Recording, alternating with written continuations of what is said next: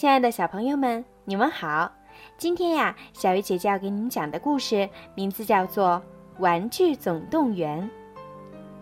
小男孩安迪是个有着很多梦想的孩子，他最喜欢和他的玩具一起玩儿。在他所有的玩具里，最受他青睐的要数胡迪警长了。那是一个牛仔打扮的提线木偶。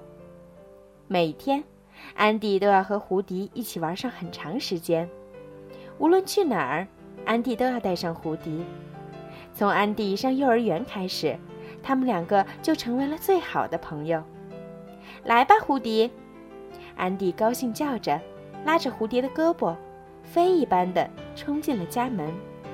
就在这个时候，安迪的妈妈告诉安迪，他的好朋友们就要来了。安迪把胡迪轻轻地放下。然后抱起小茉莉，走下了楼梯。等安迪离开之后，胡迪从床上坐了起来。伙计们，大家都出来吧！他大声招呼着。只见玩具们一个一个的跑了出来：弹头先生、火腿、弹簧狗、遥控赛车 RC、抱抱龙和宝贝，一边伸展着胳膊腿儿，一边聊着天。现在。胡迪有一件重大的新闻要告诉大家。首先，他提醒大家，现在离安迪一家搬新家只剩下一周的时间了。然后，他就一口气地说出了那个重大的新闻：今天将召开安迪的生日晚会。听到这个消息，所有的玩具都害怕地尖叫起来。每一年，安迪的生日晚会都仿佛一场噩梦。玩具们都很担心安迪的生日礼物，那些新来的玩具取代他们的位置。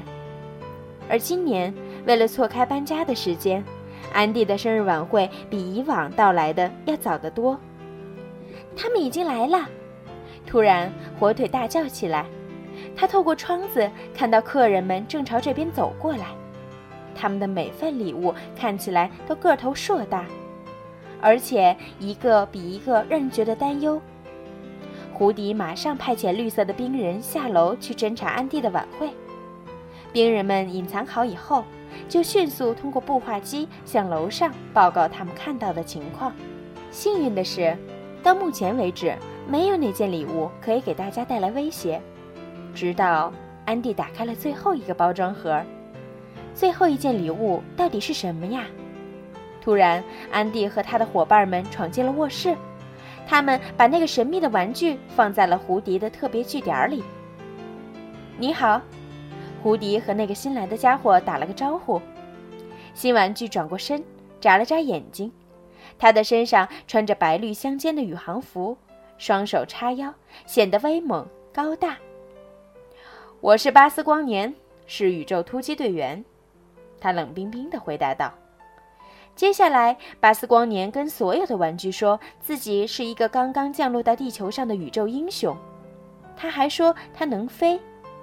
为了向所有的玩具证明这一点，他从一个球上跳了下来，口中高喊着：“飞向太空，宇宙无限。”所有的玩具都惊呆了，只有胡迪无所谓般的转了转眼睛。自从巴斯光年来到安迪的身边，一切都变得迥然不同。牛仔蝴蝶的招贴画被换成了宇宙突击队员巴斯光年的海报。安迪再也不戴他的牛仔帽了，而是穿上了一身宇航服，在房子里跑来跑去。巴斯光年也成了所有玩具的焦点人物，每个玩具都盼着能跟他多待一会儿，多说两句话。当安迪钻进被窝的时候，他怀里抱着巴斯光年。胡迪被安迪放在了玩具架上。他既难过又孤独，他已经被安迪忘了。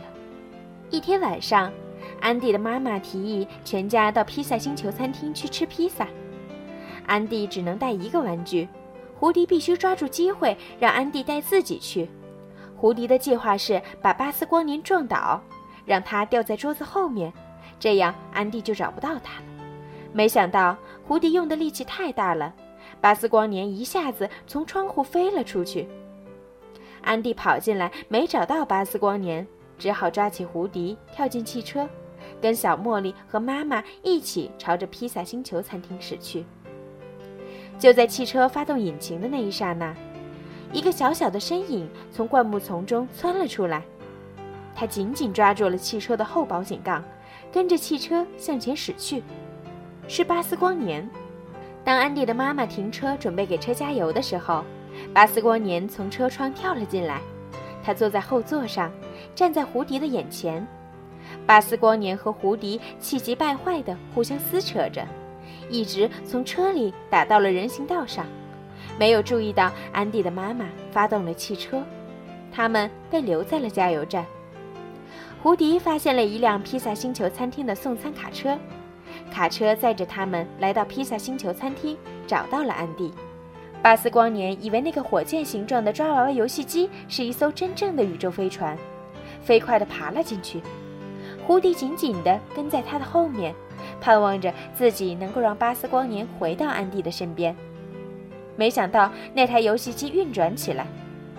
抓娃娃的大家子把巴斯光年和胡迪抓了起来，投进了奖品出口。太棒了，我得了两个奖品！原来是安迪最讨厌的邻居西德。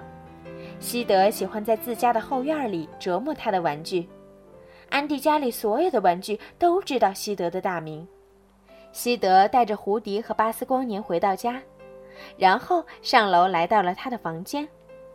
过了一会儿，胡迪和巴斯光年同时听到了一阵令人胆寒的沙沙声，一群恐怖的被重新组装过的玩具从黑暗的角落里爬了出来。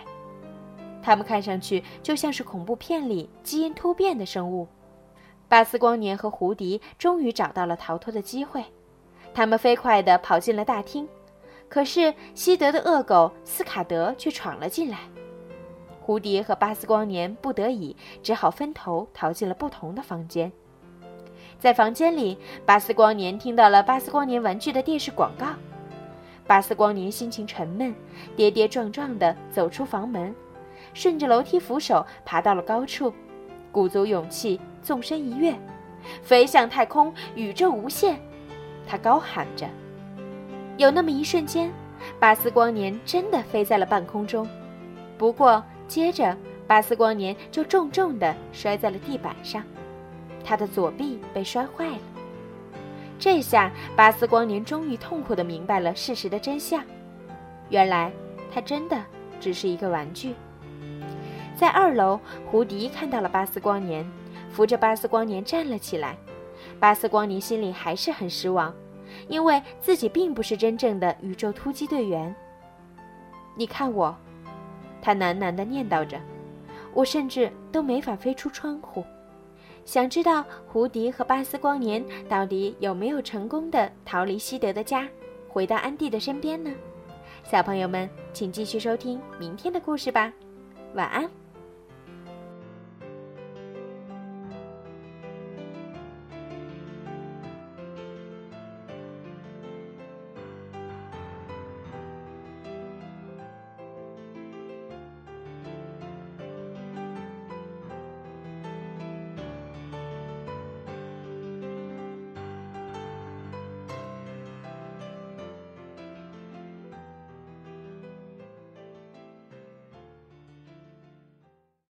本期节目播放完毕，支持本电台，请在荔枝 FM 订阅收听。